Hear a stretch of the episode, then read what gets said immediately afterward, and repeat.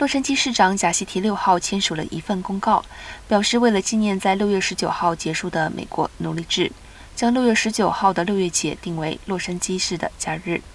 并且是市府员工可获得有薪水的假日。贾西提表示，将这一天定位为洛杉矶市的假日，是希望每个孩子都知道六月节的纪念意义。六月节是对奴隶制结束的纪念，特别是在德州的加尔维斯顿。在林肯总统的解放宣告发布两年多之后，美国民众开始纪念这一特别的日子。